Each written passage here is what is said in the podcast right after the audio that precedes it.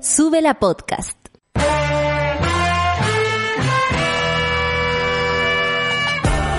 Cuando despiertas en otra sintonía, ves las cosas que otros no ven.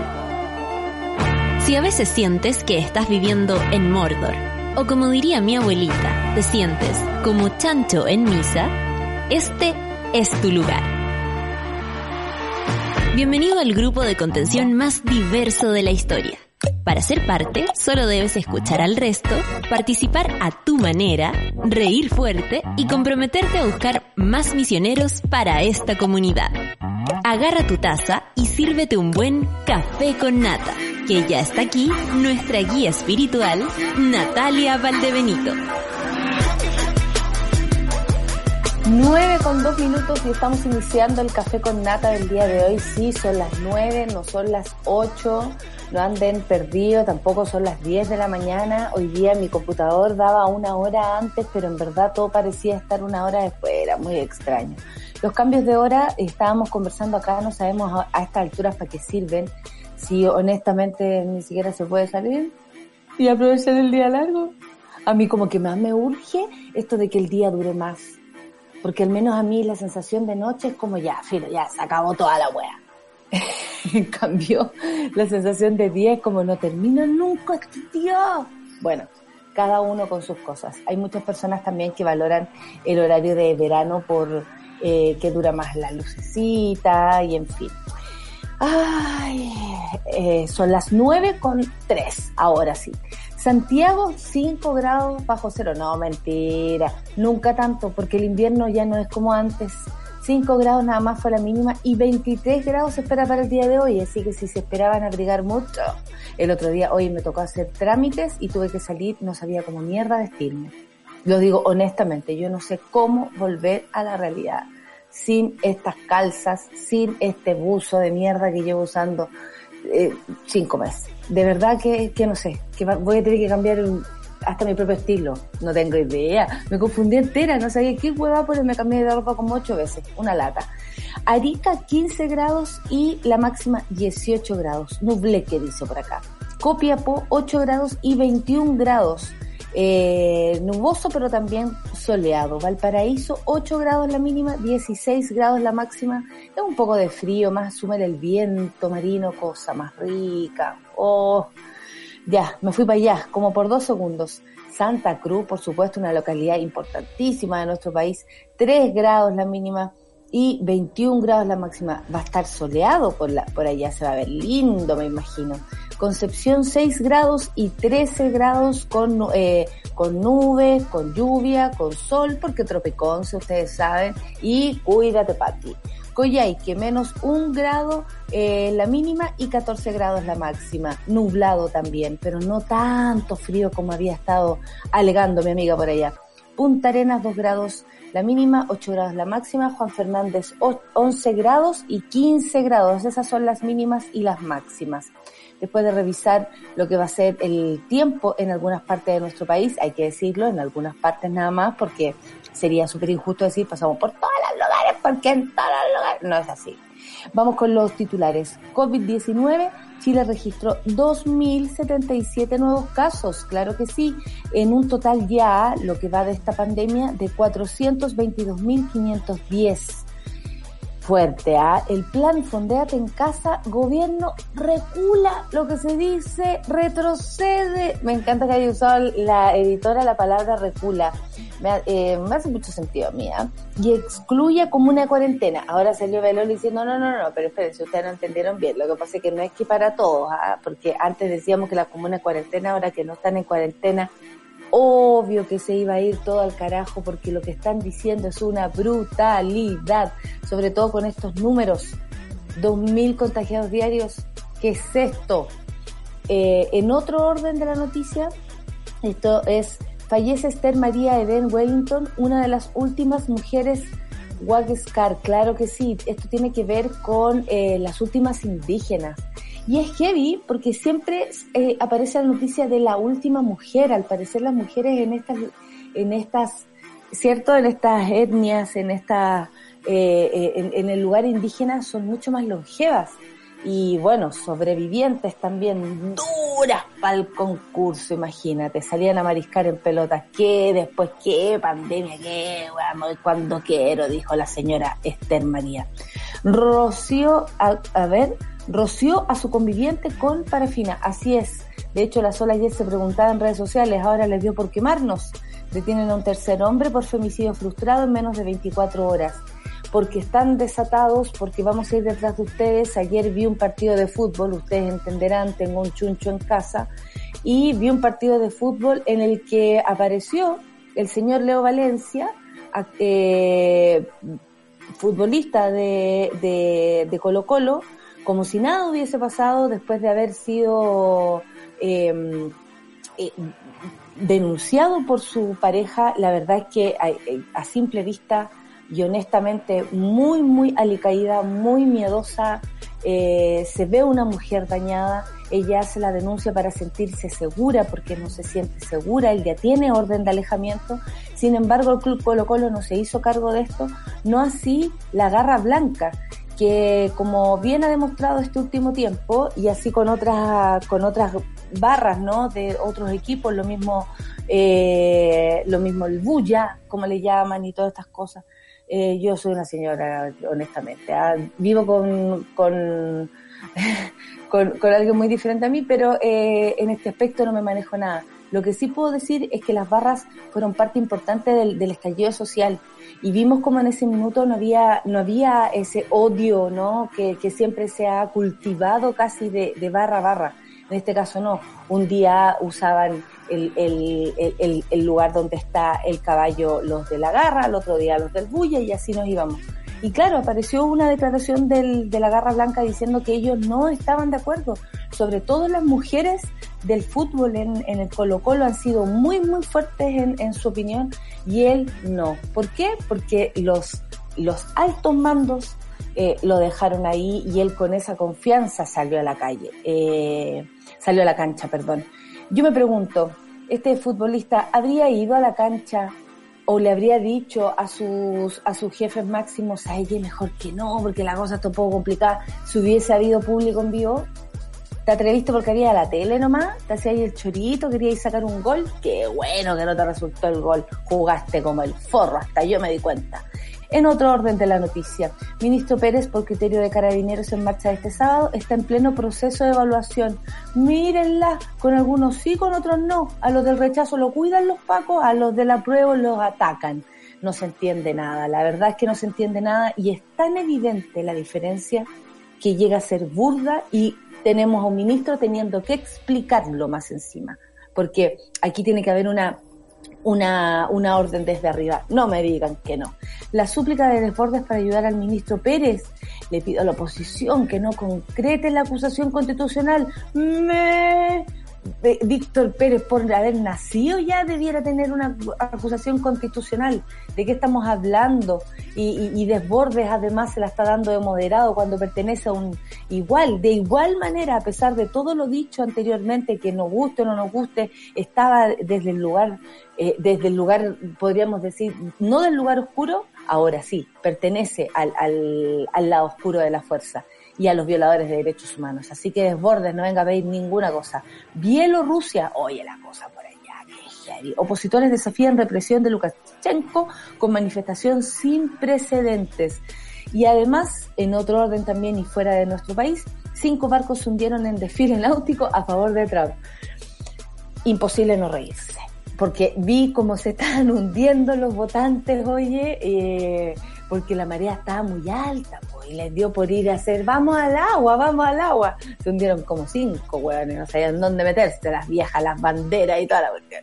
Oye, aquí andaban los del rechazo con banderas de Trump. Oh, nanay, potitos. Trump les ni los mea y ustedes andan con banderas del gallo. 9 con 10 minutos y vamos a escuchar música. Vamos a escuchar a Fármacos con manual de pérdida. Oye, igual deberíamos escuchar a los dolores. Eh, un acto de rebeldía. Café con Nata como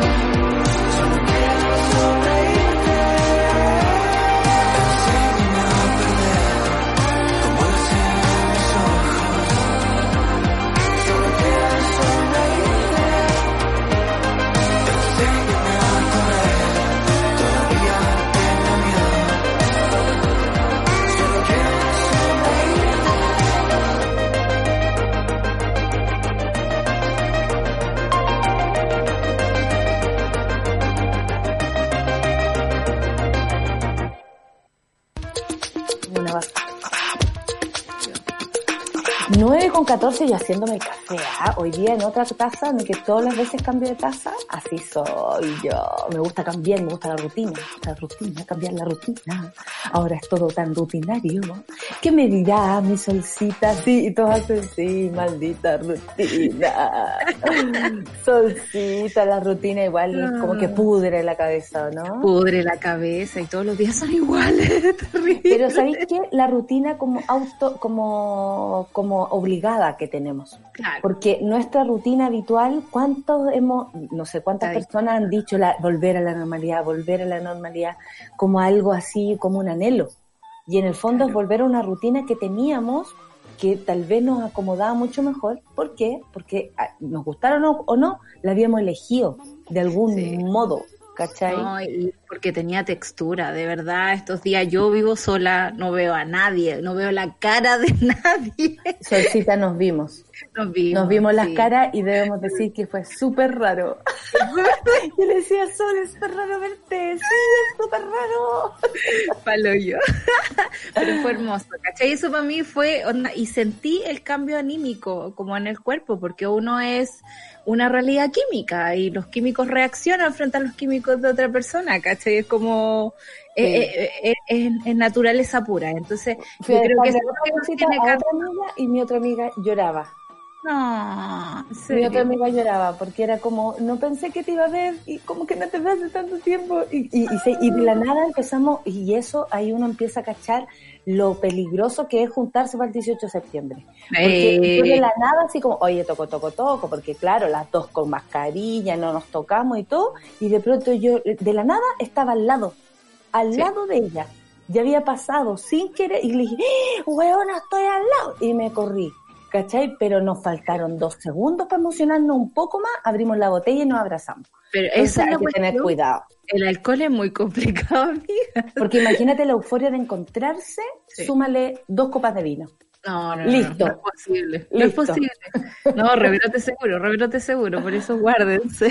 Por sin favor. polera y con mochila. En tres segundos sin polera y con mochila, al, esta- al, al estilo curro. El Oye, otro día son, encontré una foto ¿ya? llegando a, cuando estábamos en Bellavista y sin polera y con mochila, llegando al estudio. Así como- Oye, a propósito, Solcita, de la noticia del hombre que trató de, al parecer, quemar a su pareja o, o con quien estuviera, que era una mujer, eh, sucedió al, en el, ¿se acuerdan?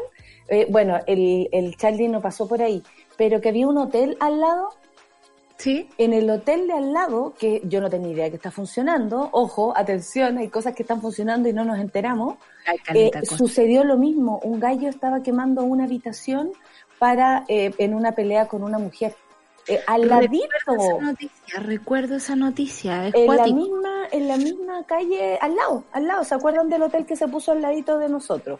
Qué Sí. lindos ruidos, ¿ah? Cuando Era- estaban construyendo, qué bonito. Momento. me sabía lo que me acordaba la otra vez que mi vecino Qué estaba horror. jugando con el tela- con el taladro, vecino que ustedes saben, no adoro pero nada, Pero tiene una eh, cantidad de cuadros, hija, que hay que Cuática. decirlo, ¿ah?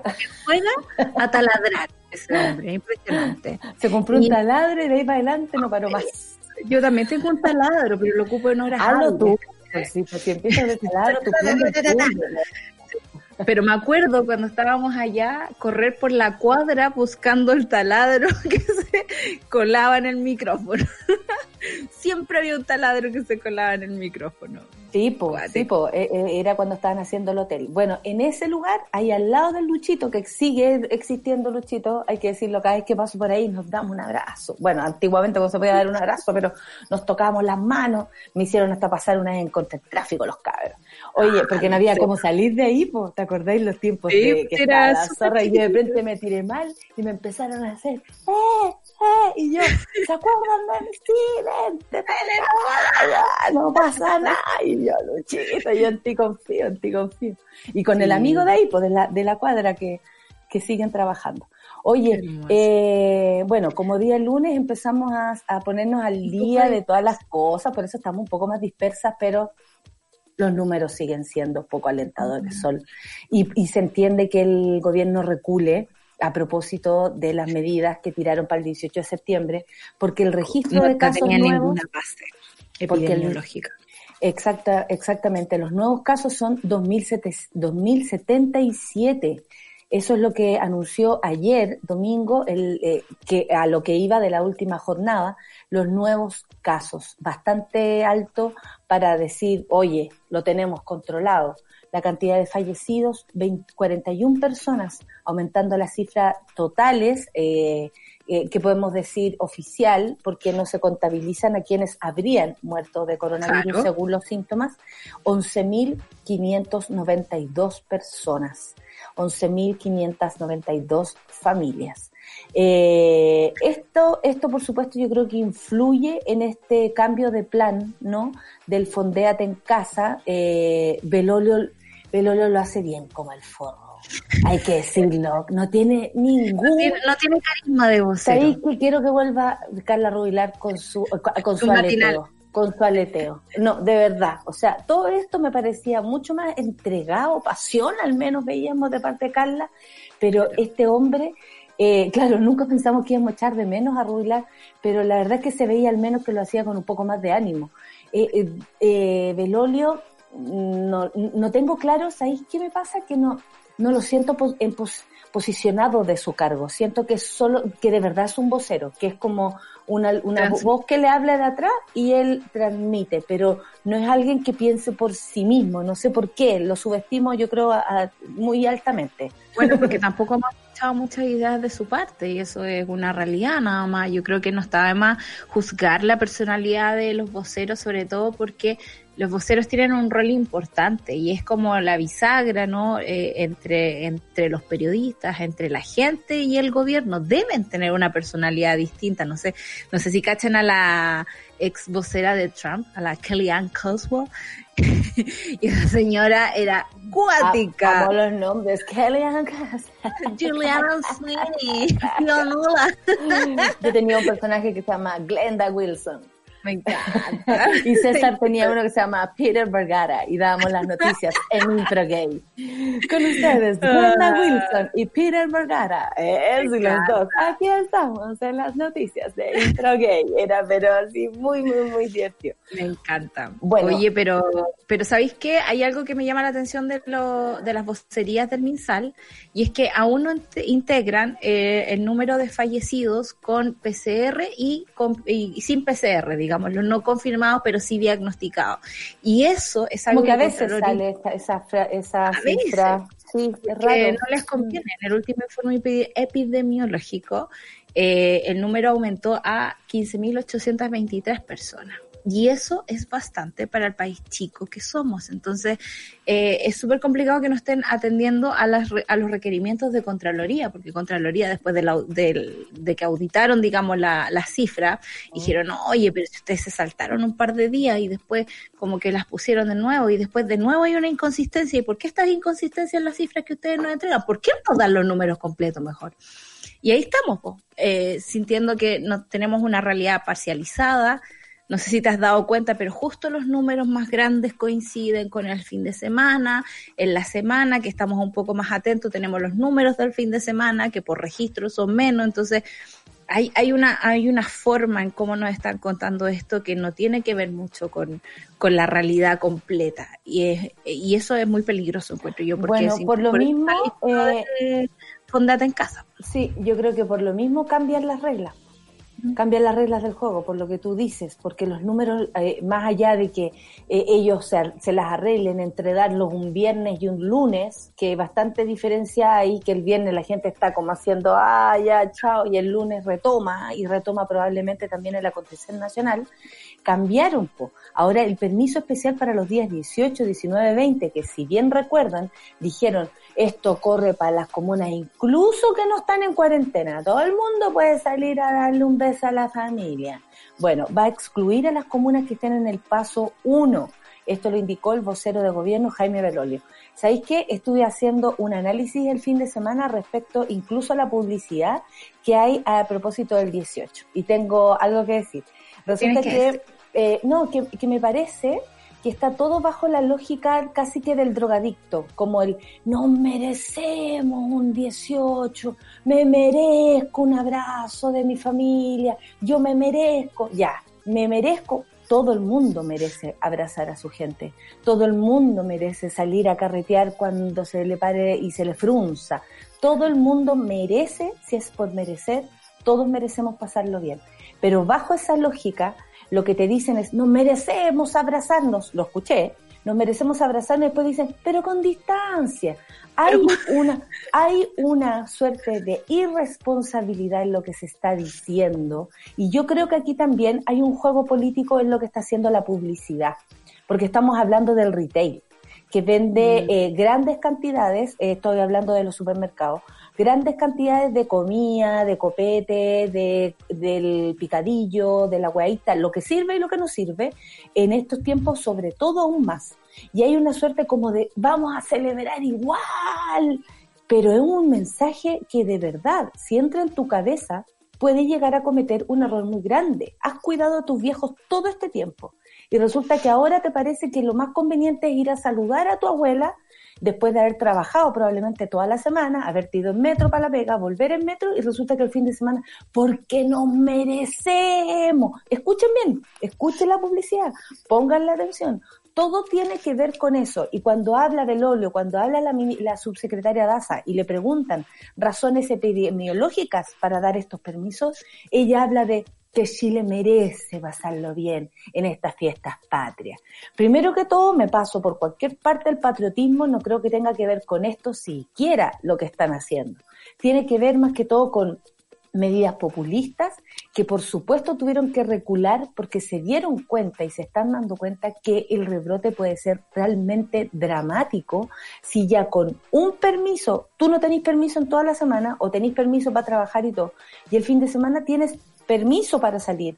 El fin de semana estaba llena la calle y vi gente en los parques sin mascarilla y grupos de gente que tú decís, esta gente no vive junta, esta gente se salió a juntarse que se entiende por qué merecemos juntarnos. Ya, es, es ese ruidito entra en tu cabeza sin que tú siquiera puedas darte cuenta y luego sientes, porque de verdad lo sientes, porque hay razones para sentir algo así, que te mereces salir a portarte mal, comillas, ¿no?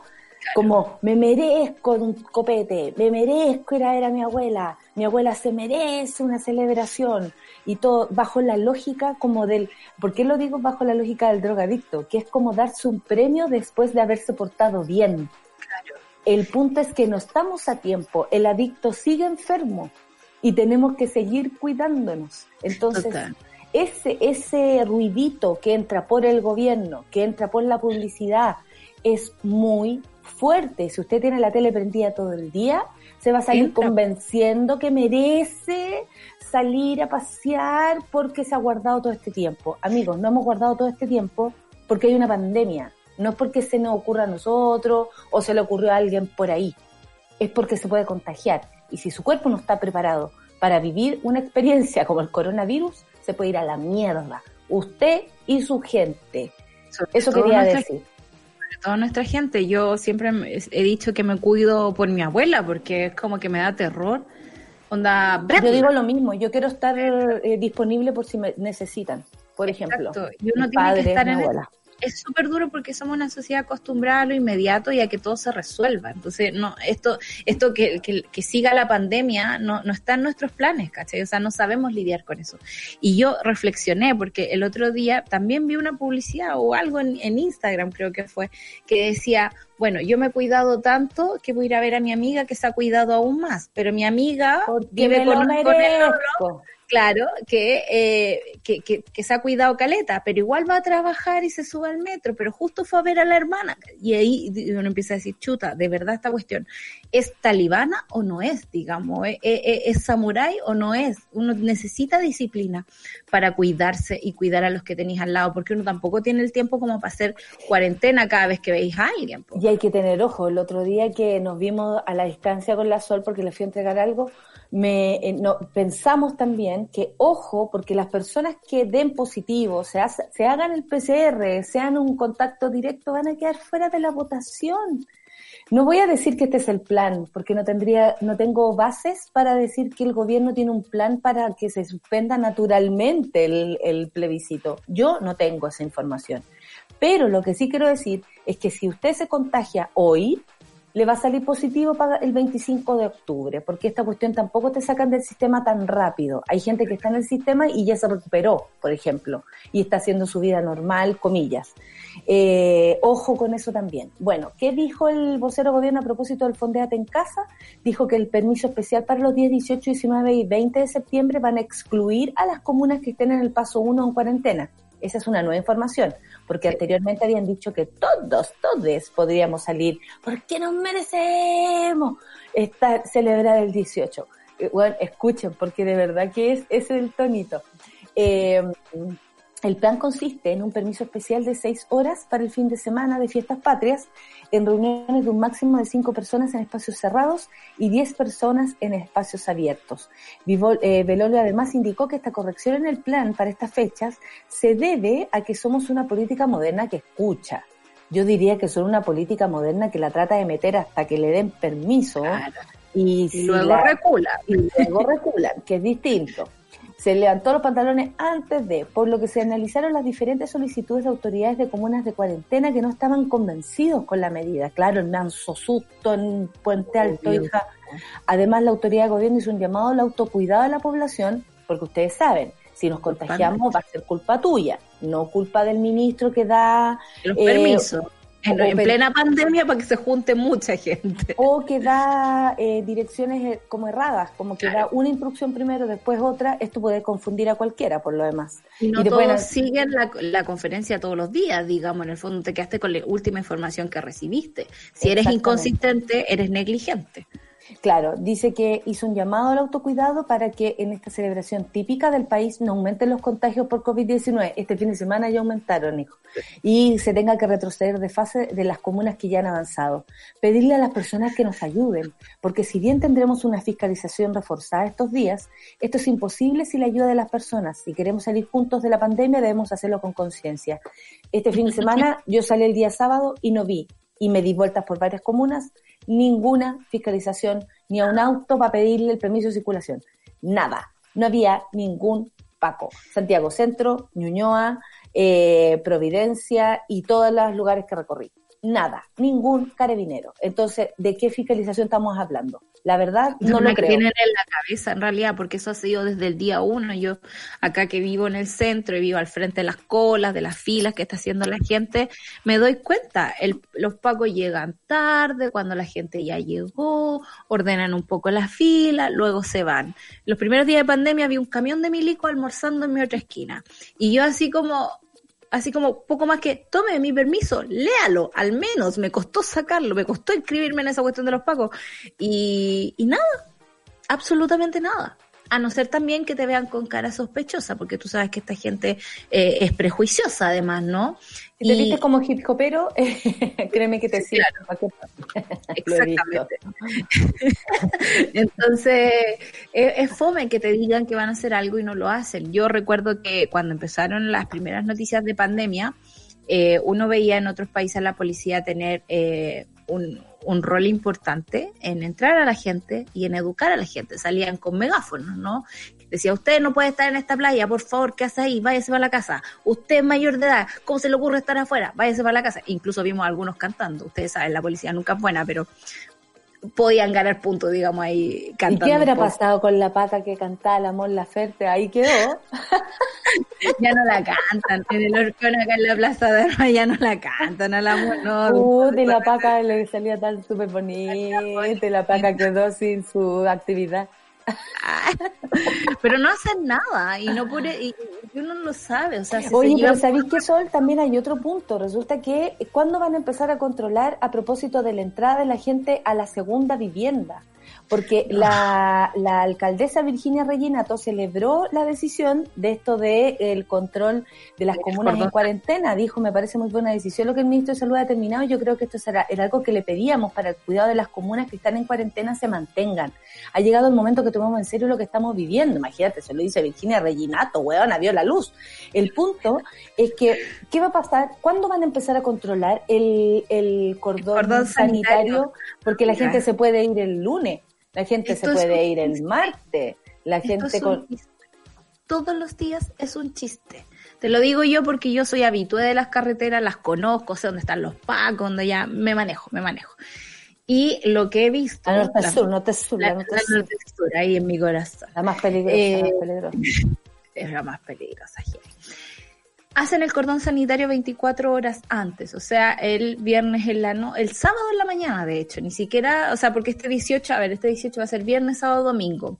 O sea, el, el viernes en la mañana ponen el cordón. No, pues no o sea, como nada. en una lógica antigua donde la gente trabajaba en oficinas, terminaba su día laboral y al otro día podía viajar, bueno, esa misma lógica se está aplicando ahora. Entonces, eh, ese día va a haber cordón sanitario. Para la cruzar un cordón sanitario va a estar súper llena si la gente se va mucho antes, o sea, se va la semana antes y te lleva el computador y trabajáis desde cualquier parte Sí.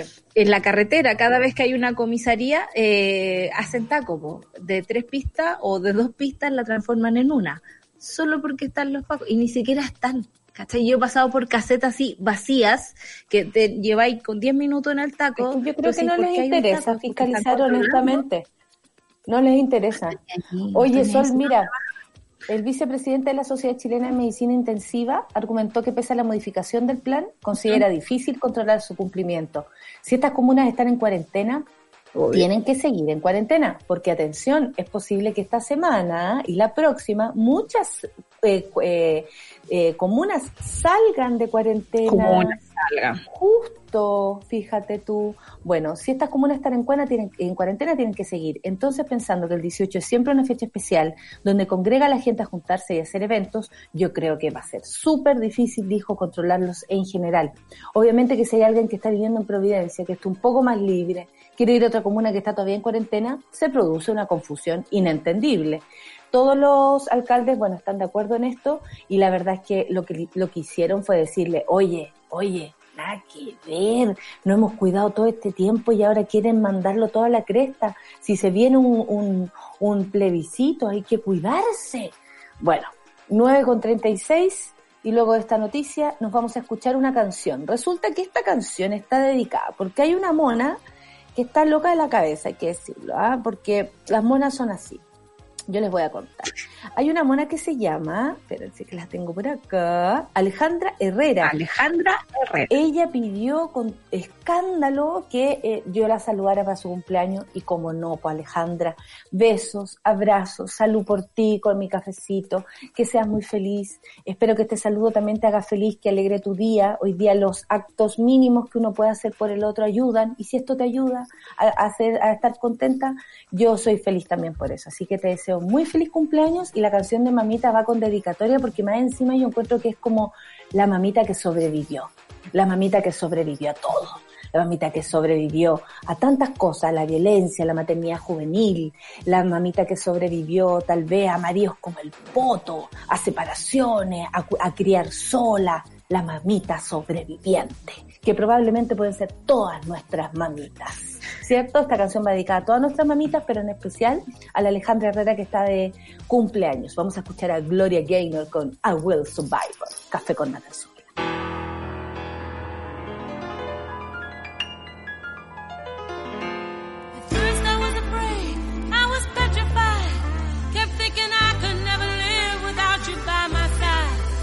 But then I spent so many nights thinking how you did me wrong. And I grew strong. And I learned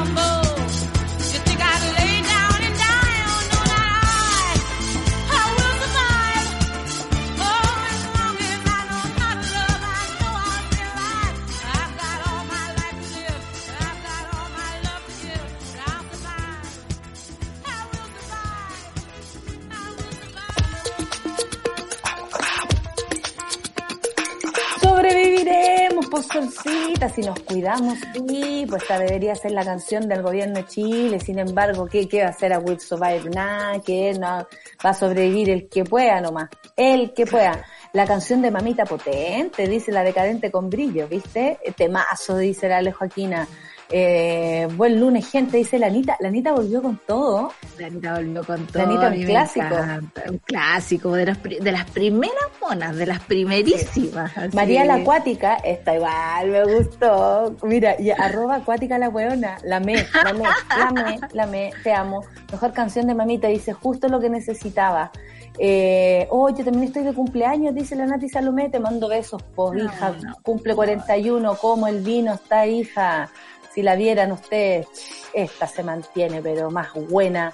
Como dice mi papá, aunque estés vieja, tienes que estar buena. Me dijo hace unos años atrás.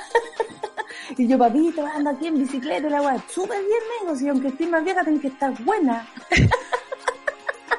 Yo renuncié a eso. Es como que me no ofendí, pero después entendí. Oye, eh, bueno, mi padre, un abrazo para él si es que me está escuchando. Muy buen día a toda la monada, dice Jo- Jorge Llanedel también por acá haciendo karaoke con la canción de mamita del día de hoy. Ay, supuse que te iba a gustar. Marcita dice buenos días, llevaba días a puro podcast. Oye, saludamos a toda la gente del podcast. Eh, me encanta que empiecen a comentar en cualquier hora del día. Oye, yo quería comentar sobre esto. Y llegan unos Twitter que uno dice, ¿de qué hora habrá sido esta weá? Pero los acompañamos eh, de noche, a los que tienen insomnio también, por supuesto que sí.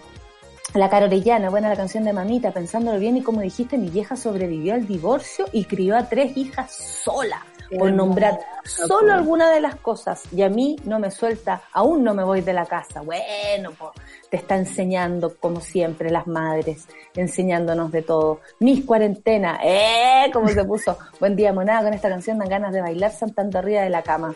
La Maritza, espectacular canción. Mira, tuvo mucha, mucha... Mucha- Es que es una canción que mueve la cuerpa y el espíritu totalmente. Es como si no estáis sobreviviendo, sobrevivís con la canción.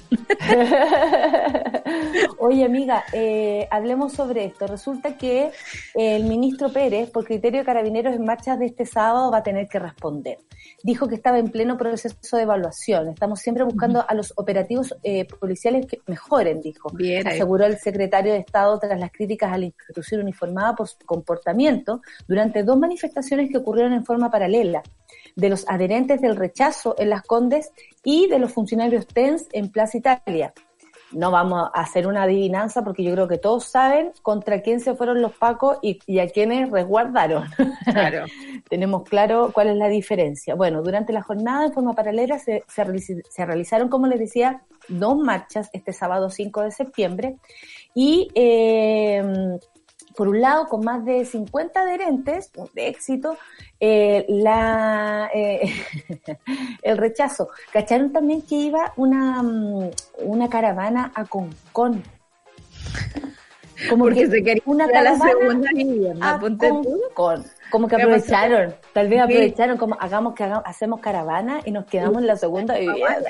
Obvio, porque para el 18 va a haber cordón, entonces no va a haber posibilidades de salir. O sea, tro, vámonos en caravana, todos juntos, no nos pasa nada, nos protegen los Y pueblos, no nos piden allá más encima, Onda, imagínate. No, hermoso. Bueno, con más de 50 adherentes y uno que otro milico encubierto, que más encima atacaron a un cabro en bicicleta y le quitaron la bicicleta y la, Y la y tiraron a la calle. Y el No, teléfono. muy le robaron el teléfono. Y del teléfono la, la habían seguido hueveando en la tarde. Bueno, se movilizaron la gente por el rechazo que terminó sin detenidos ni uso de elementos de dispersión por parte de la policía uniformada. Al contrario, No los carabineros marchaban con ellos. No Mientras- existen los guanacos las condes, amiga. No, no, no, no existe. Mientras que en Plaza Italia funciona, podríamos ir nosotros a tirar escupo. No, pero es una maleta. Eh, guanaco, porque los guanacos son los Claro. animales que tiran escupo, por eso se llaman guanaco guanaco. Mientras en Plaza Italia, ¿tú te hay visto un guanaco? ¿Te ha llegado el escupo de un guanaco ¿Real? real? No, No, no hay estado nunca. Empiezan así, ven cerca gente y empiezan. Y uno dice, ¿cuánto madre? Ahí viene, viene, viene, Viene, viene, viene, viene. Y, y- y éramos pendejos, entonces era como, espérate, espérate, voy a tirar el pollo, a tirar el pollo, a tirar el pollo, weona. Y, de verdad son cuáticos, así como, ¡pa! Y tiran el mazo de cubo y todo con ¡no! Pero eso ¿Y queríamos. lejos? Eso queríamos. ¿Lejos? Sí, Sí, gran alcance del escupo, gran alcance. Pues, me alejaré de los guanacos, que ahora ay, me da mucha risa porque las viñas del área de Santa Cruz tienen como en el, en el jardín, tienen llamas, guanacos, tienen cosas muy extrañas para la sexta región. Podrían tener ovejitas, ¿no? Que son La muy- dura. Oye, eh, bueno, en Plaza Italia ocurrían otras cosas, en la Plaza de la Dignidad. Funcionarios técnicos de enfermería de nivel superior, los TENS, se desplazaron por la Alameda para pedir inclusión en el código sanitario. Al final de la jornada, Carabineros detucho a- de- de- detuvo a ocho personas, de ellas seis hombres y dos mujeres. Esto generó una especie de reacciones debido al criterio que ocupó la institución en ambas actividades. Bueno, si hablamos criterio y carabineros, la verdad es que esas dos palabras a mí no me suenan. Oxímoron. No, no pegan ni juntan, no pegan ni Exactamente. Esta mañana el ministro Pérez, ayer, aclaró que dijo, nosotros siempre estamos evaluando estos criterios de carabineros en Chile y por lo tanto lo que ha pasado este fin de semana está en pleno proceso de evaluación. No obstante, sostuvo que no hay duda de que carabineros es el, es el que determina cuándo una marcha va a generar, va a generar, o sea, como planeando la situación, Claro. va a generar o está generando desórdenes para actuar de una determinada forma.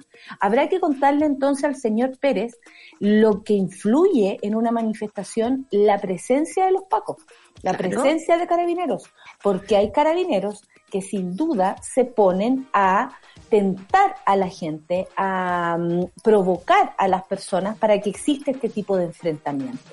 Y seamos honestos, los que hemos estado en las manifestaciones, de pronto a las personas también las violenta ver tanto carabinero cuando tú decís estamos marchando en paz eh, para exigir algo que por lo demás le va a servir al hijo de este Paco, eh, y resulta que no sucede lo, lo mismo que sucedió y que vimos en la marcha eh, Las Condes el fin de semana. Por eso la diferencia, porque era demasiado evidente. Es demasiado evidente y además súper clasista. Los pacos siempre han tenido ese respeto supino, digamos, contra los, con los cuicos. Y eh, con el resto de las personas, al parecer, como que hay un juego de poder, ¿no? Mientras más poderoso Sí. sea yo sobre ti, mucho mejor. Igual a Víctor Pérez se le olvida que él es el responsable de Carabineros, cuando él dice así como, Eh, no, Carabineros determina. Amigo, no, usted responde por Carabineros. Y eso va a pasar ahora porque la acusación constitucional que está planificando ahí la DC dijeron esto es un antecedente que tiene que ir en la carpeta porque es imposible que los ciudadanos no sean iguales ante la ley. Y eso fue lo que nos quedó este fin de semana. Saber que no somos iguales que por más que nos digan las vocerías que toda persona tiene derecho a manifestarse que toda persona que está pacíficamente no se le va a hacer nada sabemos que eso no ocurre en la realidad. No, ¿cuántas veces hemos ido pasando y pasa el guanaco y ya jodiste te quedaste mojada o tuviste que correr porque venía un piquete de carabineros En, solo por ser en carabinero, social, un día a las 2 de la tarde, después de una reunión con, la, con mis amigas de la red chilena de actrices, veníamos de vuelta con otra compañera y honestamente no había ni siquiera manifestación aparente. Y salieron un guanaco eh, que estuvo a punto, no nos tuvimos que esconder, eh, esconder para que no nos llegara, y, y porque pasó un auto, en verdad nos rajamos, y apareció y después ya, listo, vámonos por aquí. Y por otro lado aparecieron eh, nuevo. lo- los, no, y los carabineros disparando. Eh, bombas lacrimógenas, balines, lo que fuera, pero O sea. disparando y demasiado cerca de- del, del cuerpo de una, ¿no? Entonces tú decís, claro, aquí se necesita o no se, se- se necesita provocación. ¿Tiene que haber o no tiene que haber desorden? Yo creo que hay algo predispuesto, hay algo absolutamente predispuesto. Y lo que vimos el viernes, por ejemplo, en la Plaza de la Dignidad, que a todo esto 11 de septiembre da día viernes, eh, eh, me pareció que es muy, muy eh, eh, violento que personas que ni siquiera están deteniendo el tráfico sean mojadas por, los, por el guanaco. Yo pasé el día sábado por ahí, Sol, y está lleno de micros de Paco. Vayan a cuidar otros lados, vayan a cuidar poblaciones, vayan a enfrentarse con los narcos, weón, ¿qué les pasa? Por eso te digo que no trabajan, porque les da miedo meterse a las poblaciones, les da miedo hacer la pega, pero es fácil, incluso bien para la tele y para la gente que se lo está mandando, digamos, sus superiores, estar en Plaza Dignidad, incluso con los boinas negras, ¿te acordás los primeros días que levantaron las cuarentenas y uno Ay, los pasaba... buenas negras, ¿qué- ¿para qué? No sirvió nada. susto, ¿no? Nosotros con el Lucho, durante octubre del año pasado, nos costaba N cruzar a nuestras casas. Porque nosotros usamos el- los pies, digamos, caminamos. Y, y nos inventando ¿Qué alternativas querés de decir? Que nosotros no. Amiga, tú llegas en auto a la radio.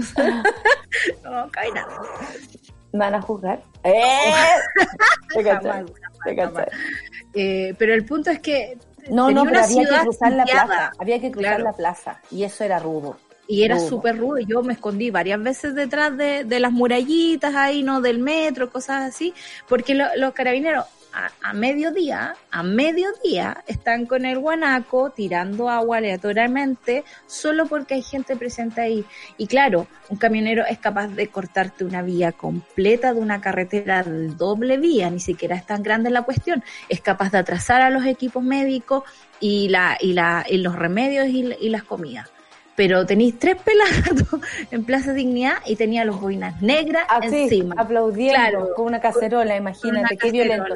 Y no, y lo peor acá es la diferencia que se hace también no solamente a prueba o rechazo, sino que con personas de, de- del personal de salud. Y los TENS y las TENS, como han dicho los mismos médicos, son esenciales para el trabajo. Elia Molina el otro día escribió, yo aprendí de ellos, yo aprendo, yo, yo hice mi, mi, soy lo que soy gracias a lo que vi en los TENS, que son los que están ahí y hacen, y, y son como las manos de todos los que están Claro. eh, eh, cuando tienen que atender a algún enfermo o enferma. Entonces, eh, desde ese lugar también es una falta de respeto a los equipos médicos y atención con eso, no se puede reprimir aquello, o sea, tampoco hay una mirada respecto a esto, ¿cachai? Tampoco Pero hay no una hay- suerte de, de ubicarse como, oye, seis que son los mismos hueones que nos están salvando la vida. Tal vez demorémonos un poco más, dejemos que pasen, no sé. Ese es el problema de carabineros.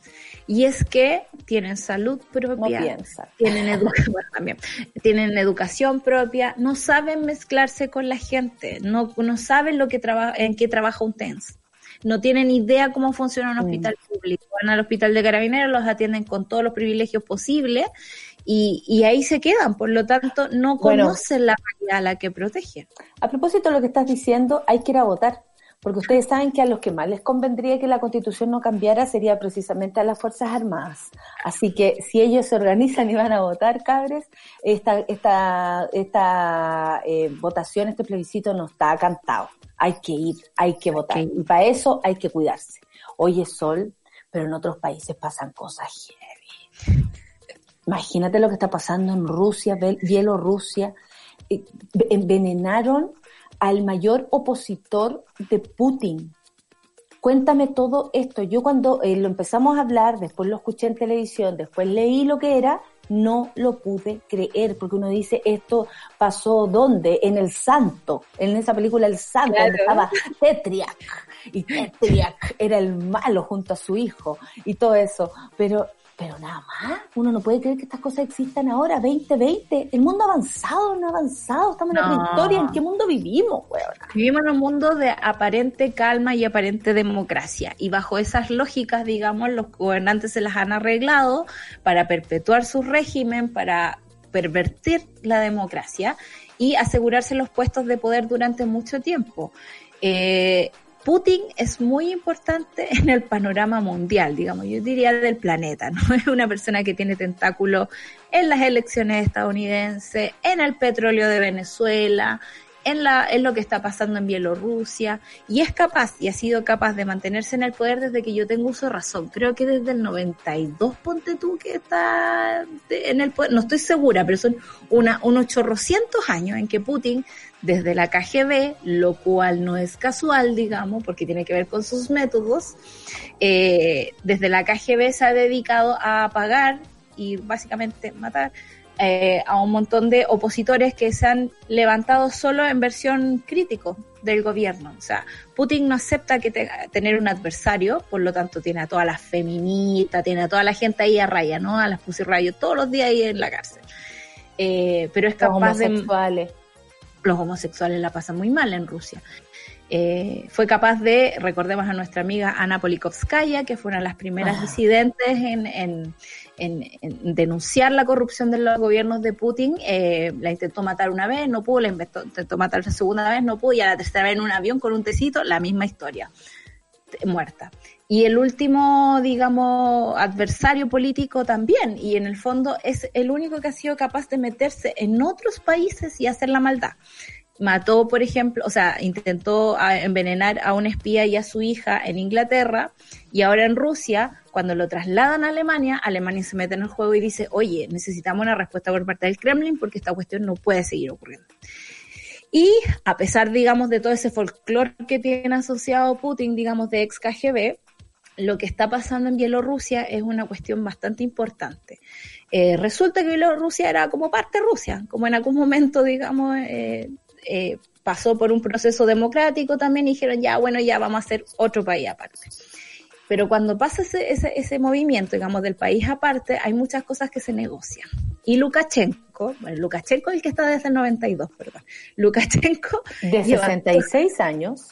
está ahí eh, eh, con elecciones que uno dice, ¿por qué gana todas las veces? ¿No? Uno da No, y dice, para- se mantiene firme y aparece regularmente con un fusil automático en mano para denunciar a las ratas que se manifiestan en su contra, mientras pide ayuda a Rusia. Ante un presidente que descarta cualquier diálogo, los opositores volvieron a las calles, porque obviamente existen opositores de este señor, para protestar contra la elección del 9 de agosto que consideran fraudulenta y reclaman nuevas elecciones pese a la brutal represión de los manifestantes. Lukashenko, claro, él salió presidente otra vez y como que la gente no lo podía creer. Porque era como, pero weón, si estamos todos no. votando en contra de este gallo, ¿qué pasó?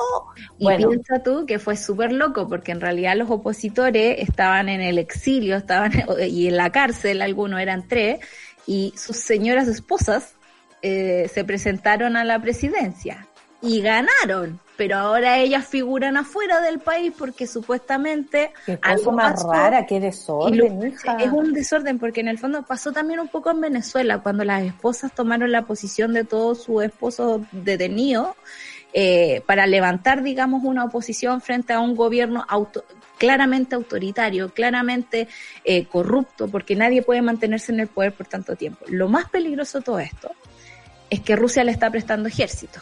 Y eso es lo que está negociando Lukashenko, porque el nivel de represión que hay en esas calles es muy duro. Uno ve los videos y uno tiene unos recuerdos como de octubre, ¿no? De unas oleadas que te pasan así, pero allá la cosa es con fusil en mano, la cosa está muy, muy dura. Sí, se parece mucho a lo que pasa en Chile y, y, bueno, como siempre, ¿no? Se agradece la, la valentía de las, los, les manifestantes que, que levantan la voz, porque lo que está pasando en Rusia, además, al tener, a, a- o sea, perdón, en Bielorrusia, al tener a Rusia encima, me imagino que se multiplica el peligro. Y eso los hace, eh, yo como que desde el corazón nomás, agradecerle a todas las personas que se atreven a salir de sus casas y correr ese peligro para reclamar un derecho. Oye, pero explícame, se hundieron cinco barcos en un desfile náutico a favor de Trump. Todo sale mal, oye. Cinco embarcaciones se hundieron en el lago de Texas durante este desfile náutico organizado después de la barbacoa en apoyo al presidente Donald Trump. Pero nadie murió, ¿ah? Y nadie resultó lesionado, por eso estamos haciendo bromas al respecto. Las personas a bordo de la embarcación comenzaron a hacer llamadas de emergencia casi de inmediato eh, iniciarse la procesión a favor de la elección de Trump en un lago del oeste de Austin el sábado. En imágenes del evento se ve el agua agitada del lago Travis con decenas de barcos ondeando banderas de Estados Unidos, Texas, Trump 2020, las mismas que vimos acá en la, en la marcha del rechazo. Mmm, a muñe muñe, me dan ganas de hacerle así. La primera llamada de emergencia se hizo aproximadamente a las 12 y 15 de la tarde y llamadas posteriores se hicieron debido a que los botes se hundían, volcaban y los motores estaban averiados, por supuesto.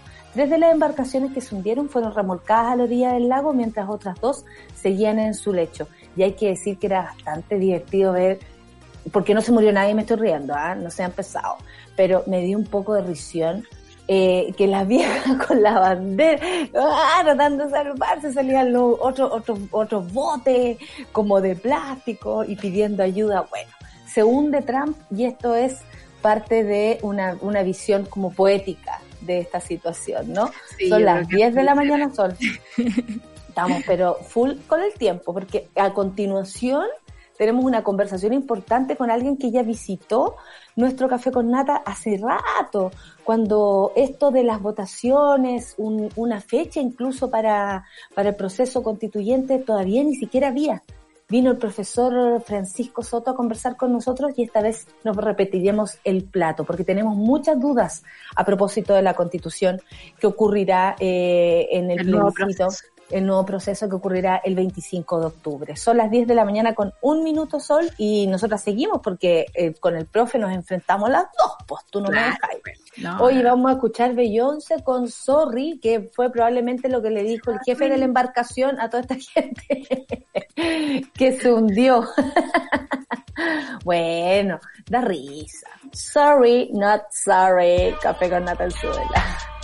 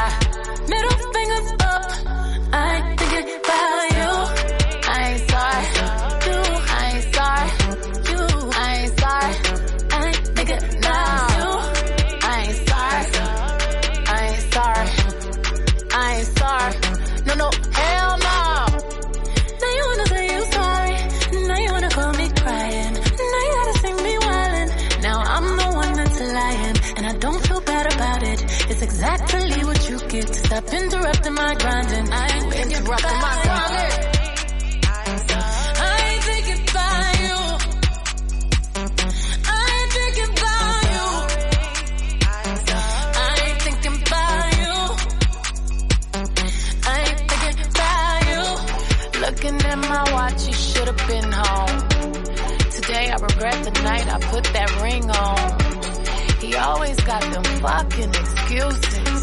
I pray the Lord you reveal what his truth is. I left a note in the hallway.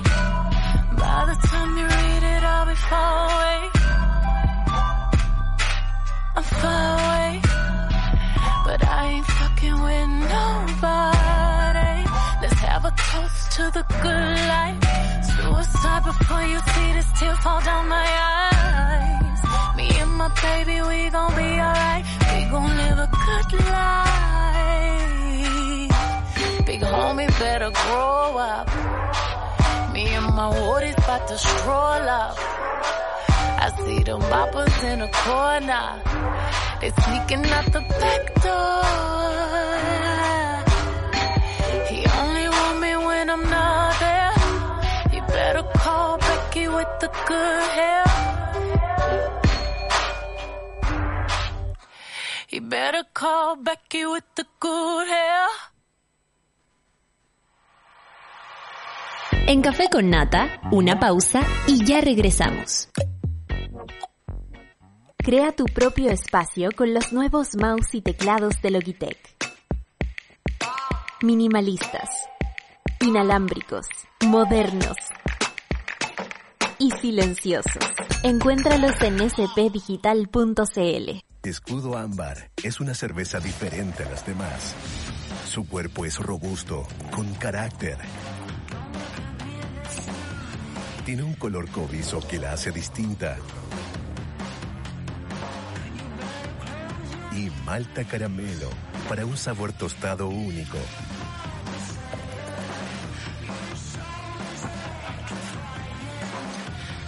Nueva Escudo Ámbar, hecha con carácter y maltas caramelo. Ya estamos de vuelta en Café con Nata. ¿Ya descargaste la nueva aplicación de Sube la Radio? Apostamos a nuevos contenidos y la independencia de las plataformas. Por eso queremos contarte que en nuestra aplicación puedes escucharnos y vernos en vivo, disfrutar de series y documentales, enterarte de las últimas noticias, tendencias y encontrarnos en el Sube la Club. Somos una comunidad que crece y se conecta, así que cuéntales a tus amigues que ya estamos listos en la App Store y en las próximas semanas nos pillas en Google Play. Baja la app, sube la voz. Tómate el tiempo para conversar, que en Café con Nata es lo que hacemos ahora junto a un nuevo invitado.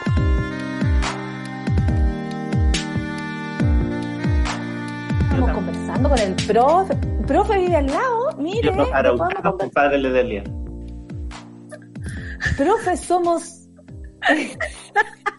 somos vecinos, profe. Si usted necesita algo, una tacita de té, por favor, pídalo. Pero tú te has Oiga. WhatsApp del barrio. No, por supuesto que no. No, por supuesto que no. te los voy a mandar.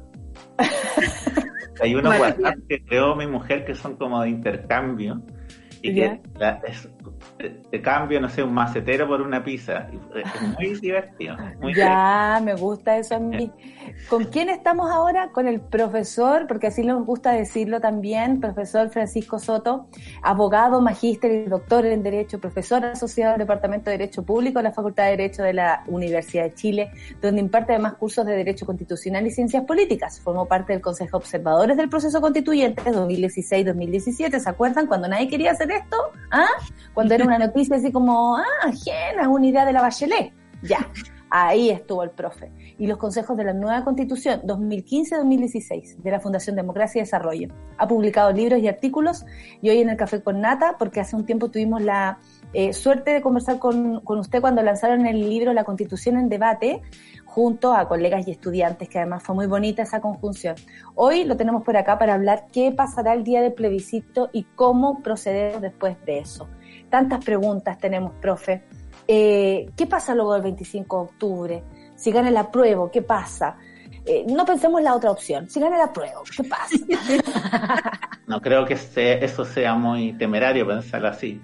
No, mi impresión es que se abre un proceso, unas campañas que van a ser muy interesantes, porque no solamente se, eh, se eligen a los asambleístas, sino a los constituyentes, sino que además eh, estos constituyentes van a llevar programas y contenidos.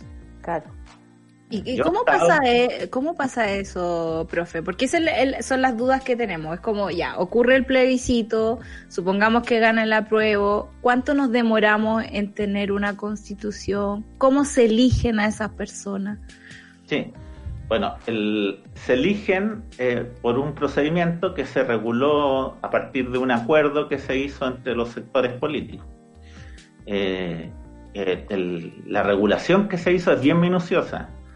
Es bien minuciosa y eso es una diferencia con los procesos latinoamericanos, donde se les daban todas las atribuciones a la propia asamblea para regularse y autorregularse. Mientras que aquí eh, como que se le tiene un cierto temor a lo que vaya a hacer la asamblea. Entonces se reguló con mucho detalle. Entonces, a un detalle que finalmente yo creo que va a terminar un poco complicando la propia asamblea para autorregularse, pero ese es otro tema. No, no, yo quiero saber por qué podría ser un problema esto de que no dejen autorregularse, que por un lado puede ser positivo, por las buenas o malas, o sea, por las experiencias internacionales, pero por otro lado, ¿por qué otro, otra traba más, otro, otro obstáculo? Sí, por ejemplo, no sé, pues se le, se le se dice que el, el gobierno debe asesorar, debe eh, Oh, entregar ya. los equipos que van a asesorar a la asamblea. Entonces la asamblea no, no sé si va a contar con un presupuesto para poder con- eh, contratar a sus propios asesores. Y finalmente ustedes se darán cuenta que los asambleístas no son necesariamente gente experta, sino Claro. son gente con sentido común, que es lo básico que se requiere para esto. Entonces necesita gente que le haga los informes. Y yo encuentro que sería un desastre que sean los asesores de, de Pérez. O sea, usted dice asesores del gobierno y ya nos parece mala idea, pues, eh, lógico. Eh, Pero yo creo que esas cosas son como de sentido común y se van a caer por su propio peso. No, ya. O sea, eh, es como pretender tapar el sol con un dedo, digamos. es difícil. Entonces, creo que la Asamblea va a tomar su dinámica, su fuerza, como pasa siempre. ¿ah? En las experiencias comparadas, las asambleas son súper potentes. y, y se ponen a conversar y dialogan, etcétera, y empiezan a instaurar su ritmo de trabajo. Claro. Y yo creo que eso va a pasar aquí. Y si ustedes, por ejemplo, piensan en el, el típico chileno que le toca ser vocal de mesa. Cargo pichiruche puede ser, pero él se lee la ley y llega achorado a su mesa y pone las condiciones y no aguanta que nadie le cambie las reglas. Por mucho que sean los carabineros los que llegan. Eso es como bien típico de los chilenos. A mí me Cuando se posiciona de un lugar lo hace con propiedad. Claro, y se lee las leyes y sabe bien cuáles son sus derechos y sus obligaciones. Y ustedes, por ejemplo, no sé, para mí me pasó en la experiencia de los ELA, que, no sé, me tocó observar, porque por pura casualidad, un ELA en Barcelona. Entonces, los catalanes que querían hacer su propia constitución estaban vueltos locos de poder meterse a esto y aprender el... Y los chilenos que eran animalistas y veganos no querían a nadie. O sea, esto es nuestro derecho, nuestro espacio y no queremos a ningún catalán metido aquí. Con suerte aguantaban al observador.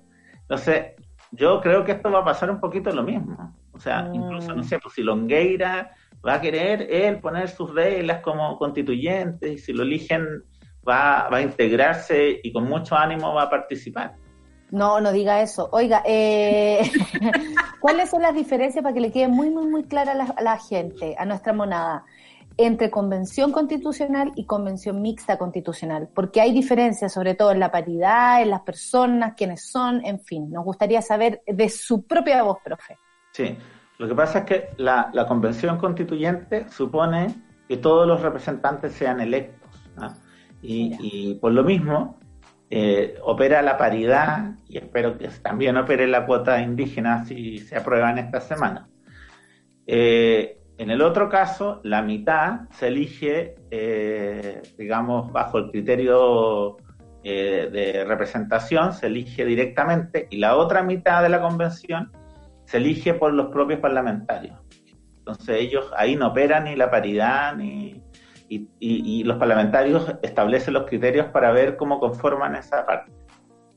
Entonces tendríamos más de lo mismo metido en el proceso nuevo, digamos. Claro, sí. ¿Y, y por qué una, una opción logró ser paritaria y la otra no? No, porque lo que pasa es que eh, una opción supone la elección completa. Entonces, claro, cuando tú tenías el 100%, eh, puedes controlar que un 50 tenga determinadas características, pero a- en el otro caso tú no sabes cómo se va a componer de mujeres y de hombres. Mm.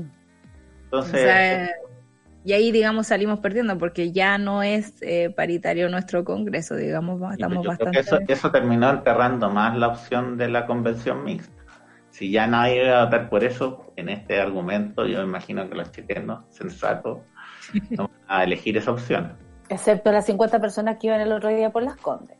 Oiga, profe, dos le iba a decir, doctor, eh, eh, doctor. A, a- a los abogados le dicen doctor en la teleserie mexicana. Eh,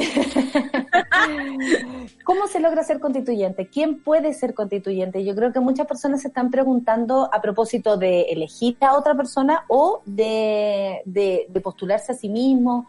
¿Cómo es? Porque de pronto aquí también hay una, he estado en otros, no sé, asambleas y, y todo, eh, esta duda que hay, ¿no? De aliarse igual a los partidos políticos. En general uno siente que puede ser una opción como más libre y de pronto te das cuenta que, que no, que todo tiene que ver igual con los partidos políticos. Para que la gente sepa de qué se trata ser constituyente, quién puede serlo, cuáles son los requisitos.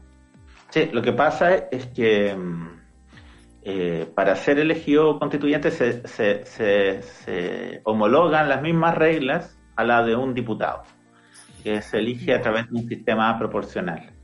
Entonces, eh, los parlamentarios, para poder ser electos, eh, pueden ser independientes o vinculados a un partido político. Pueden ser independientes de dos maneras. Independientes porque se consigue las firmas para poder presentarse, que va a ser distinto según el, el distrito que corresponda, o eh, puede ser independiente porque se integre a una lista de un partido político, y ahí no requiere, eh, eh, ¿cómo se llama?, firma, pero se presenta como independiente. Entonces, uno podría estar vinculado a un sector político y ser independiente también. Y los partidos políticos, como hacen, como están sometidos a todo un procedimiento periódicamente de participar en las elecciones, no requieren acreditar firmas. Entonces, eh, en ese sentido es más sencillo estar vinculado a una lista de partidos políticos. Ahora ha pasado que hay varios movimientos que se articularon como partidos políticos para poder participar eh, y poder llevar independientes en sus listas. Perfecto. ¿Y, y cómo, cómo funciona, digamos, este proceso de escribir la constitución? ¿Cuánto tiempo tenemos para hacerlo? ¿Podemos demorarnos cinco años o nueve meses? Que esa es como la excusa que ocupan muchas personas del rechazo o quisieron ocupar en algún momento como la pérdida de tiempo. Jacqueline Van Rieselberg, bueno, es una persona que a la cual me gusta citar, pero responde a un, a un sector que piensa y dice, eh, en esto vamos a perder plata, vamos a perder tiempo, lo que necesitamos son cambios eh, pronto, en fin. ¿Cuánto tiempo dura esto de armar una nueva constitución respecto a la que tenemos? Porque si hay que... Depende del desastre también, supongo. Depende si se ponen de acuerdo, ¿eh? o sea, y, y, y si, ¿cómo se llama? Se establece un periodo que puede llegar hasta un año de discusión, que es lo estandarizado en el mundo. Esto es bien interesante porque los temas de los cambios constitucionales se encuentran desde la Revolución Francesa metidos en planillas Excel. Y uno puede estudiar eso, eh, qué es lo más conveniente y cuánto debería ser el estándar para poder hacer cualquier cosa. Entonces, yo por ejemplo ahora estoy escribiendo un libro con un profesor de matemáticas que estamos como haciendo todos los estándares que existan en materias constitucionales. Por ejemplo, se está demostrado que de, todos los procesos que han ocurrido en el mundo, que son como 500 de reemplazo constitucional, eh, no producen recesión, sino producen, eh, ¿cómo se llama?, un crecimiento de las economías. ¿Y por qué pasa eso? Porque la gente se pone de acuerdo en un proyecto de país y eso genera una enorme estabilidad y confianza. Entonces, eh, más que generar recesión, generan estabilidad y por eso se quiere hacer este proceso, porque bueno, la situación del país con la actual constitución no da para más. Claro. Entonces necesitamos un, un, un, momento de reencuentro y de definir dónde vamos a poner nuestras prioridades. Queremos mejor educación, queremos otro sistema de salud, y eso uno lo tiene que hacer con los recursos que se tienen. Entonces, pero es muy central definir entre todas las prioridades. Y, y, esa es la gracia que hoy día eh, se instala y hace muy recurrente que en democracias se quiera cambiar la constitución. Eso le voy a preguntar, no hay constitución perfecta, pero ¿cuáles son los básicos, por ejemplo, para cambiar la que tenemos? O sea, yo por lo menos yo me dediqué a estudiar los ELA, el proceso de Bachelet, y hay claramente ciertas constantes. ¿eh? Por ejemplo, la gente quiere una educación de calidad. ¿Eh? no, no, no tiene tan claro que sea 100% pública, no pueda tener dimensiones privadas, pero quiere que la educación nivele a la sociedad. Y me parece una solicitud bastante básica en el mundo de hoy. O sea, eso es como un mínimo que tienen los estados latinoamericanos, ni siquiera eh, niveles europeos. ¿no? Claro. Eso entonces quiere mejor educación, ¿no? quiere eh, un sistema de salud digno también. ¿no? Y, y, y, ahí eh, en el sistema de salud es donde se producen las diferencias con la élite, porque la gente ahí no quiere el, el, el, como subsidiar a los privados en el sistema, quiere una educación pública, o sea, una salud pública. ¿Ah? Eh, y lo mismo pasa en pensiones. No, no, no, no se compró el sistema eh, de las AFP. ¿ah? Entonces, eh, quiere que esto sea algo proporcionado o administrado por el Estado. Y eso... Yo, yo me imagino que eso se profundizó ahora con la pandemia, ¿no? Claro, y choca con las tesis de la élite, porque si uno revisa qué piensan las clases políticas sobre estos temas, todos están de acuerdo es que esto no puede ser eh, administrado 100% por el Estado. Entonces hay una diferencia súper grande entre lo que piensa la ciudadanía y lo que piensa la clase política, y tendremos que buscar un equilibrio entre eso, creo yo. Y, y, ese equilibrio es posible, creo yo, como conseguir a pesar de las condiciones que tenemos, porque me da la impresión, así como sin ningún tipo de argumento detrás, pero que, que, la, que la clase política tiene intereses creados en esos negocios, que son las AFP, que son la ISAPRE, que son los colegios. Por lo tanto, son parte interesada en el asunto y la actual constitución eh, como que resguarda muy bien el derecho a la propiedad. Es, es, es muy complicado salir de, de esa base, digamos, o sea, porque siento que, que la gente que quiere mantener el sistema va a ocupar, digamos, todas las herramientas posibles para poder mantener esa idea base, digamos, en un nuevo sistema. Sí, yo creo que no es complicado. El punto es que va a ver que uno tiene recursos limitados. Entonces, eh, eh, vamos a tener que optar qué queremos priorizar y cuánto toma hacer eso. Digamos. Y eso es clave y es bien propio de los procesos constitucionales. No lo podemos hacer todo. O sea, cuando la derecha dice, ¿ustedes creen que con una nueva constitución se cambian las cosas? Sí, se cambian las cosas, pero no se puede cambiar todas las cosas. Ah, vamos a tener que tener una discusión, y para eso se hacen las constituciones, eh, y vamos a tener que definir los tiempos y las cosas que queremos cambiar, con los recursos que tenemos. Aquí hay una pregunta muy interesante que hace arroba loco, loco Peter. No es tan loco porque la pregunta está buena. Profesor, tras la nueva constitución, ¿qué pasa con las normas inferiores a la constitución que se contrapongan con la misma? ¿Se tendrá que modificar muchas leyes en este caso? Bueno, esto se hace siempre. También está, es súper, ¿cómo se llama? Eh, estudiado el tema desde el derecho constitucional. Entonces, paralelo a la elaboración de constitución, uno hace normas transitorias que fijan un mandato al gobierno y al parlamento para hacer los cambios. Entonces se, se establece el periodo en que se tienen que hacer las modificaciones correspondientes. Entonces ese va a ser un tema también bien importante porque no todas, no, como la, la, el sistema establece dos tercios para poder establecer lo que va a ser constitucional, van a haber un montón de temas que no van a quedar en la constitución, mm. sobre el cual vamos a tener que establecer un criterio de legislación. Claro que sí. El Matt Table pregunta, oiga, profe, entonces la nueva constitución la va a firmar o no el presidente actual? No, Mire la pregunta capciosa del Matt. En ningún caso.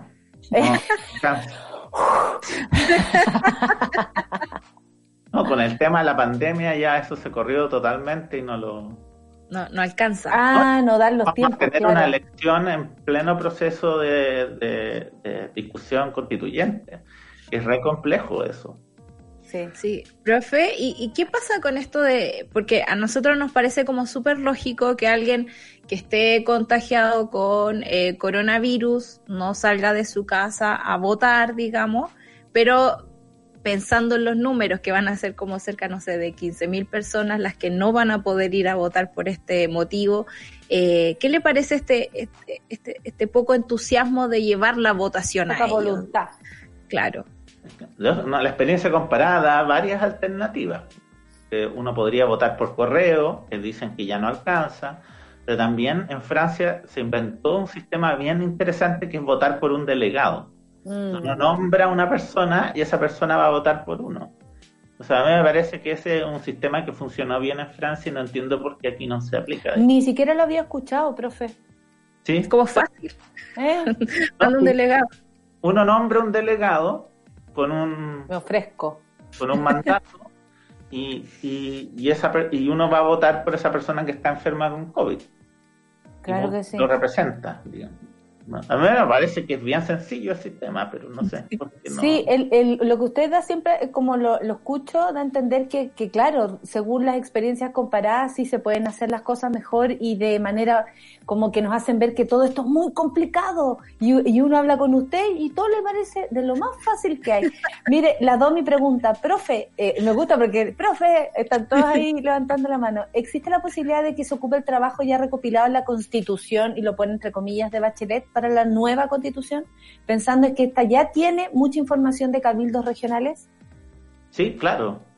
De hecho, este es un tremendo tema porque Mm, uno de los problemas que yo veo grave y que no se reguló en, el, en la reforma es cómo van a participar los ciudadanos en el proceso constituyente. Nosotros vamos a elegir una asamblea representativa y eso tiene todos los problemas que hoy día tiene la representación. Esta gente se va a encerrar, va a conversar entre ellos Y lo más probable es que el primer mes estemos entusiasmados en seguir por televisión lo que debatan. Pero el tercer mes ya yo imagino que el rating va a empezar a bajar. Entonces, lo que se ha hecho en el mundo, y hay un montón de experiencias comparadas, yo hice un artículo sobre eso, hay 28 experiencias en el mundo donde se incorporó participación directa de la ciudadanía en los procesos constituyentes. Entonces, y por ejemplo, eh, nosotros ya descubrimos que autoconvocarse, juntarse en la plaza es una forma. Entonces, el gran problema de esos sistemas es que cómo uno sistematiza la información de la gente que participa directamente y, lo, y permite que eso dialogue con lo que está discutiendo la, la Asamblea Constituyente. Entonces, para eso está Internet. Y nosotros con el proceso de Bachelet creamos un sistema que es posible etiquetar ciertos eh, eh, comentarios comunes. ¿eh? Por ejemplo, no sé si tú has visto que en Google, cuando uno, estoy pasando reclame, perdón. Entonces, eh, cuando tú colocas en Google una palabra eh, en el correo, se te completa la oración, ¿no es cierto? Sí. Eso es porque se te etiqueta lo que tú estás como intencionando decir. Lo mismo podríamos hacer en el proceso constituyente. Como nosotros ya tenemos eh, 15.000 opiniones sobre eh, educación, nosotros podemos decir, a mí me interesa que la educación sea, y se te aparecen las 10 alternativas pública, de calidad, no sé qué, bla, bla, bla. Y eso ya está etiquetado y está sistematizado, entonces es muy fácil procesarlo. Entonces Mm. nosotros con la información de Bachelet creamos ya una forma de sistematizar una futura proceso constituyente. Y podemos eh, rápidamente simplificar la, la, la, conversación que hagan los ciudadanos y rápidamente eh, procesarla. Yo le quería preguntar, como última pregunta, porque ya se nos acaba el tiempo y le quiero agradecer también que haya estado aquí con nosotros, porque increíble cómo va quedando clara la película. Eh, muchas personas dicen, qué gana de ser constituyente, hoy qué lindo sería, un sueño para mí colaborar con algo así, cambiar la constitución, imagínense. ¿Qué es lo que pasa cuando una persona decide ser constituyente? ¿Qué tiene que dejar de hacer? ¿Quiénes son los que califican? Anoche le preguntaban a Isquia Siches a propósito de esto y ella decía, mi labor como gremialista no me permite ser constituyente a no ser que yo renunciara definitivamente, por ejemplo, al colegio médico en el caso de ella. ¿Qué tiene que pasar? ¿Quién puede ser constituyente? Bueno, cualquier ciudadano eh, el, el, los que, digamos, tienen que renunciar a su cargo son los que somos funcionarios públicos. Yo trabajo en la Universidad de Chile, entonces tendría que pedir un permiso sin goce de sueldo y eh, meterme, digamos, al candidato. Y eso le pasa a los funcionarios públicos. Perfecto. El resto, si logra ordenar su agenda laboral, perfectamente, no sé, pues tú podrías presentarte y, y, se te remunera, creo que está en torno a los 2 millones de pesos mensuales. Ya, para trabajar en eso. Sí. Constituyente. Y, y ahí eh, existe, digamos, un horario y unos compromisos formales, pero también tienes que estudiar, me imagino, y te va a demandar algún tiempo el trabajar en ese espacio, digamos. Aparte, te tienes que dedicar de lleno a eso. Yo, yo pensaría que sí. Imagino que va a haber gente que va a estar... Por dos, por dos millones de verdad debiera ser así. Pero en la, en la, mixta, digamos, eh, la parte del, del Parlamento eh, gana lo mismo que gana en el Parlamento. El sueldo es diferenciado, ¿no? Siguen ganando nueve no. millones, ¿no? Vuelven no, a... Entiendo que se, se, se, tienen que dejar su cargo y se empiezan eh, a dedicarse completamente a la constituyente. Okay. Oiga, profe. Bueno, aquí debo decirle que las personas están muy contentas. Es increíble cómo hay mucho interés por saber el cómo funciona todo esto eh, para gusto de usted, pues, profe, que la gente está muy contenta. La Paloma dice gracias por el profe invitado, es muy claro. Falta que así hablar sobre el proceso mismo de construir una constitución. Eh, otra Oye, pregunta para los que no... Reclame? ¿Un lo que usted quiera. Lo que, usted Lo que quiera. pasa es que nosotros con el libro que escribimos la vez pasada, Sí, claro, lo tengo a mano. con tu promoción, ¿Mm? y eh, le hicimos un curso. ¿eh? Y hay un curso gratuito que se va a abrir ahora el 25 de septiembre y termina eh, día antes de, de, de, de, la votación, ¿Ya? en el cual tú lo tienes que buscar en U abierta. Y ahí aparece la constitución en debate. Y es un curso gratuito que entrega la Universidad de Chile a través de Internet.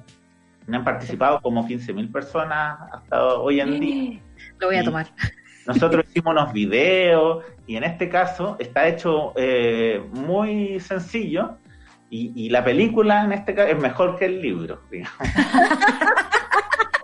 Si usted lo dice, porque hay ejemplos eh, y se hizo un trabajo bueno. Así que yo los invito porque es, es gratis y se forman en todos los temas constitucionales. Son, en un par de, en, son dos, tres o cuatro semanas. Entonces hay Oh. ejemplos. Muy así. buena noticia, muy buena propaganda, pues profe, ¿cómo no? Imagínese. Eh, Solcita, ¿algo más que acotar? No, solo quería preguntarle qué pasa si no nos gusta la constitución que inventaron. La rechaza. ¿Y, y volvemos a cero? ¿Volvemos a la misma? Ok. Ojalá nos guste, ¿ah? Eh, Rechaza en el referéndum ratificatorio, porque esto Sí. se cierra con un referéndum. Aquí también dice que por favor no la vote, no la firme la BIN, la gente preocupada por quién va a firmar la constitución. Eh, muy, muy importante aquello. Eh, y otro preguntaba, muy divertido, a los que nos tuvimos que aprender la constitución, profe, ¿esto va a cambiar de orden? ¿Qué va a pasar? Bueno, por eso hay que estudiar principios y no normas. No, Claro. las que- normas cambian y se lo tienen que aprender de nuevo. Mire, con esa frase nos quedamos entonces, porque eh, es muy útil para quienes están estudiando también la constitución actual, que de- después van a tener que olvidarla. Ojalá. Eh, profe Francisco Soto, muchas gracias por haber estado aquí nuevamente en el Café con Nata, dejarnos esta herramienta eh, para seguir el curso. ¿En qué página está? U Abierta es la página de la Universidad de Chile que eh, organiza estos cursos y tienen una práctica bien grande en cursos digitales. Eh, entonces, este es uno de más, hay varios cursos ahí. Y, y- y dice inscripción cerrada. Mire, la gente está, pero muy. Dice inscripción cerrada. Todavía Este no es se el abre. segundo curso. Se va a abrir un Ah. tercero ahora. Mire, pero ya le digo que aquí hay una lista espera. ¿ah? Está todo pasando. Eso, métanse, ahí, ahí explican, imagino que lo están explicando, pero me mandaron un correo que el veintitanto se abría un nuevo curso. Excelente, entonces, para el loco Peter, que está, que ya se sabe la otra constitución y ahora va a tener que aprender sobre una nueva. Eh, son las 10 con 32, muchas gracias, profe Francisco. Eh, no será la última que nos encontremos esperando el proceso constituyente. Yo creo que de nuevo una, convers- una conversación para actualizar desde su punto de vista también lo que está pasando. Gracias por dejarnos tan clarito todo, porque, oiga, eh, eh, así muy pedagógico e increíble como, como lo hace. Muchas gracias, profe. ¿Ok? Un abrazo, que estén bien. Que le vaya bien, ¿ah? Aprobamos que usted esté ahí. En... Eh, ya, eso era. Me voy a presentar. Ah, ya, acaba de decir que no, ¿ah? Si después se presenta, se lo voy a cobrar. Yo votaría por usted, eso sí, porque usted sabe más que actos, pues. Yo me quiero dedicar a estudiar esto, ¿no? por eso Sí, bonito el, el proceso, pues. Obvio, obvio que sí. Entiendo perfectamente su objetivo. Muchas gracias, profe. Que siga Sí. todo bien y cuídese mucho. gracias igual. No salga a carretear el Nos 18. vemos por el barrio. Sí, pues nos vemos por el barrio ahora, cachando. Ta- Estamos al lado, imagínense. Yo quiero ese, ese WhatsApp. Yo quiero ese. WhatsApp. Son las 10 con Yo lo 33. Gracias, profe. Que le...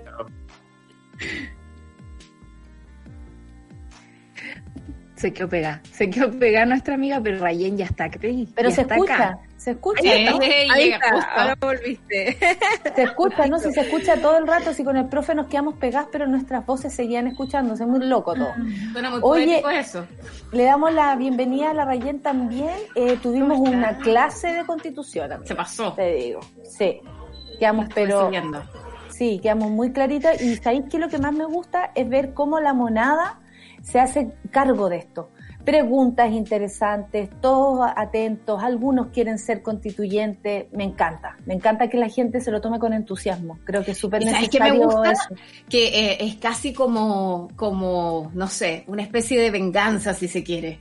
Eh, qué No rico, es- perdón, bueno, no sé qué otra palabra ponerle. Me gusta, po. Arréglalo después.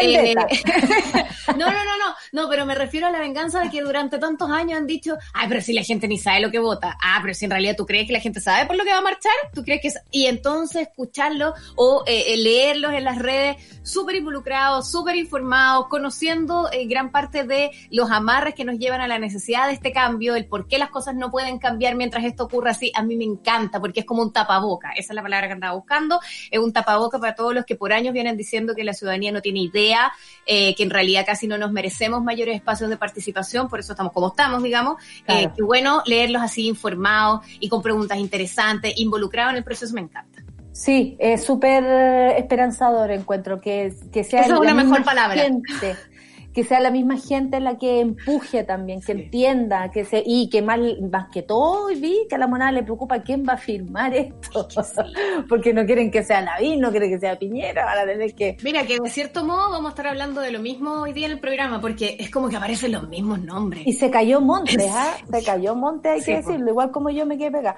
Se cayó Monte, ayer di una entrevista en Pauta Libre y la verdad es que, además de ni un brillo, eh, no, no demostró estar disponible y, y demasiado no es la formista.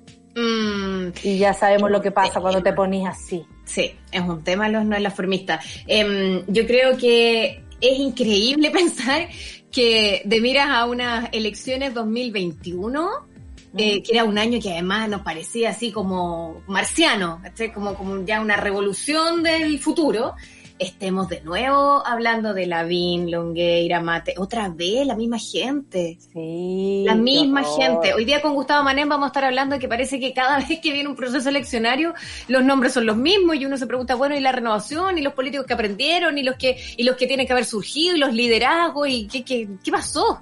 Y aquí estamos.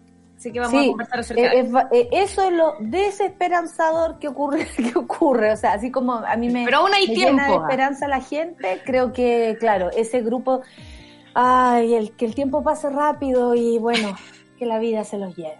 Son las 10 con 30, es que no queda de otra. Hay una generación entera que tiene que desaparecer. ¿Qué pasa, Hassan? Naturalmente, ¿ah? Naturalmente, que pase Hassan, Que pase que Hassan quiere que todo el mundo teoría. muera. Sí. Son las 10 con 37, Rayen, y bueno, eh, nos despedimos aquí en el Café con Nata. Chao, Solcita. Tuvimos una, una mañana muy educativa, como nos gusta. eh, y Oye, me gustó la canción de la mamita de hoy día. Ah, muy Me bien, gustó. mamita Ay, sobreviviente. en la mañana, ma- maravilloso. Porque Sí, les queda a todas las mamitas, a todas las mamitas sobrevivientes. Era un regalo de cumpleaños también para Alejandra. Oye, que les vaya muy bien, que tengan un buen día, cuídense, no se descuiden, no caigan en la trampa. No, no caigan en la trampa. Mira, me quedé. No, no, hasta voy a volver, voy a volver, hasta que vuelva, hasta que vuelva, hasta que vuelva. No volver nunca. Bueno, con ustedes. Llena Araya, ahí volví. No, y me quedé pegada. No, Llena Araya y súper ciudadano. Sáquenme mejor ya, ahí que. Chao. Eso fue Café con Nata. Gracias por ser parte de esta comunidad y hacer de Mordor un lugar más apacible. Natalia Valdebenito te espera de lunes a viernes a partir de las 9 de la mañana en el matinal más pitiado de Chile. Solo en Sube la Radio y en otra sintonía.